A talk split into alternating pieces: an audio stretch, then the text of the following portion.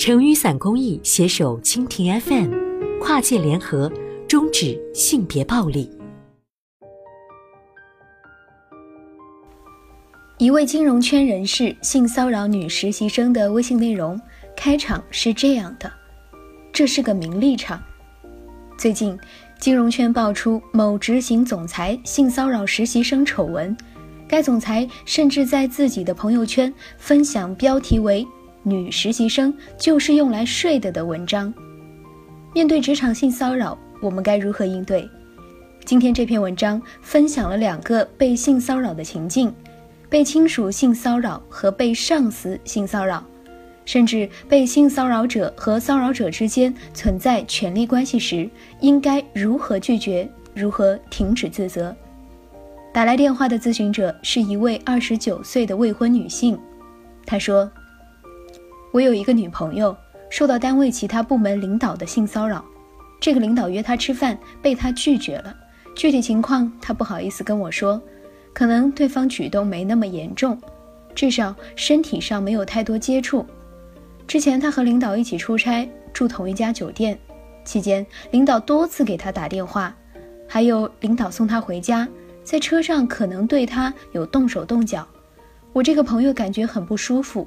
这样的状况持续了有一两个月。我觉得遇到这种情况，应该在一开始就表明态度。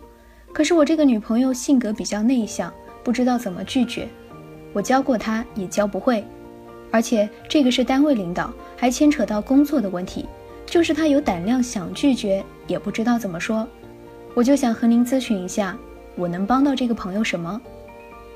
说到我自己啊。我自己经历的比这个朋友多一些，大概是我上高一的时候，我爸爸同父异母的兄弟，我叫他大伯的，对我有过不正常的行为。第一次是在过年的时候，一家人聚在一起，当时我和我大伯、表弟在我爷爷的一间屋子里待着，大伯就摸我的脚，那种动作让我感到很不正常，很不舒服，我就离开了屋子。从那以后，对这个人有了戒心。第二次发生在第二年春节，当时我一个人坐在屋子里听收音机，他进屋坐在我旁边，我想走，他一把拉住，手绕到我的腰后摸我的胸，我想逃也跑不了，想到家人就在外面，就对他说：“再不放开我就喊了。”才跑了出去。这之后再没接触过，后来再去他家，我也离他远远的。我和其他人交流过。他们说也遇到过这种情况，但我还是很难受，还会想我当时做了什么让他能有那样的举动，是不是我给了他某种信号？我表哥也和我说过，如果我不去招惹那些人，他们怎么会来招惹你呢？我表哥也对我做过类似的事，他比我大两岁，发生在我小学时，比我大伯的事情要早，比我大伯做的还要严重。那时我奶奶家在学校旁边，平常我和表哥到奶奶家午休，小姑睡屋里小床，我和表哥睡大床。有时小姑在，表哥就拿床单挡住姑姑视线，让我脱光衣服给她看。姑姑不在，他就咬我的乳头。当时不明白，但知道不好，感觉恶心。我拒绝过他，但是没有力气，他又高又壮的，我不敢反抗。也怕周围的人对我有看法，怕丢人，多少次记不清了，但应该有很多次。以前我很内向，大学后参加工作，才慢慢建立一些自信。现在想通了，知道当时自己没力气反抗，但一直有心理阴影，是不是我对亲密关系这个度把握不好？我试着去理解，尽可能不把它当回事儿。后来我和一个三十多岁的男人聊过。他说，他小时候也对其他女孩做过这样的事，说男孩有这样的冲动很正常。我说我可以理解，但毕竟是自己的亲人，感情上接受不了。我们的具体分析建议是：首先要坚决表明态度，敢于拒绝，避免受到更严重的伤害；其次，性骚扰是施害人的过错。受害人不必自责，加重自己的心理负担。平时可以采取情景模拟演练的方式，增强反抗性骚扰的能力，修复心理创伤。遇到这种情况，确实应该坚决表明态度。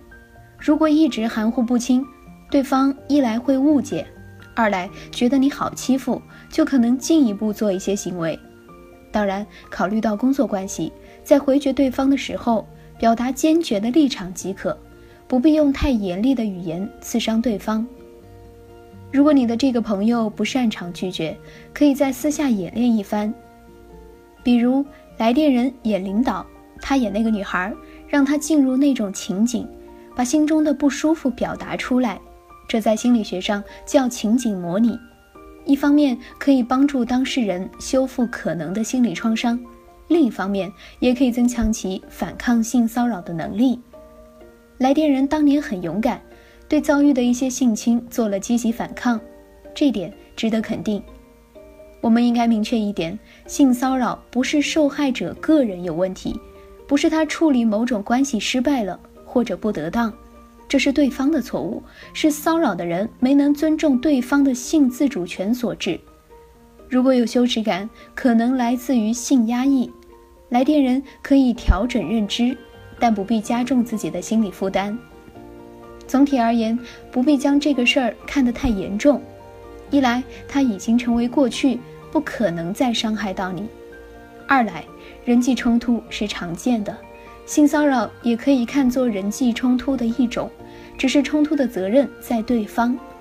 一般来说，及时被阻断的性骚扰不会给以后的亲密关系带来阴影，只要自己能够坦然面对。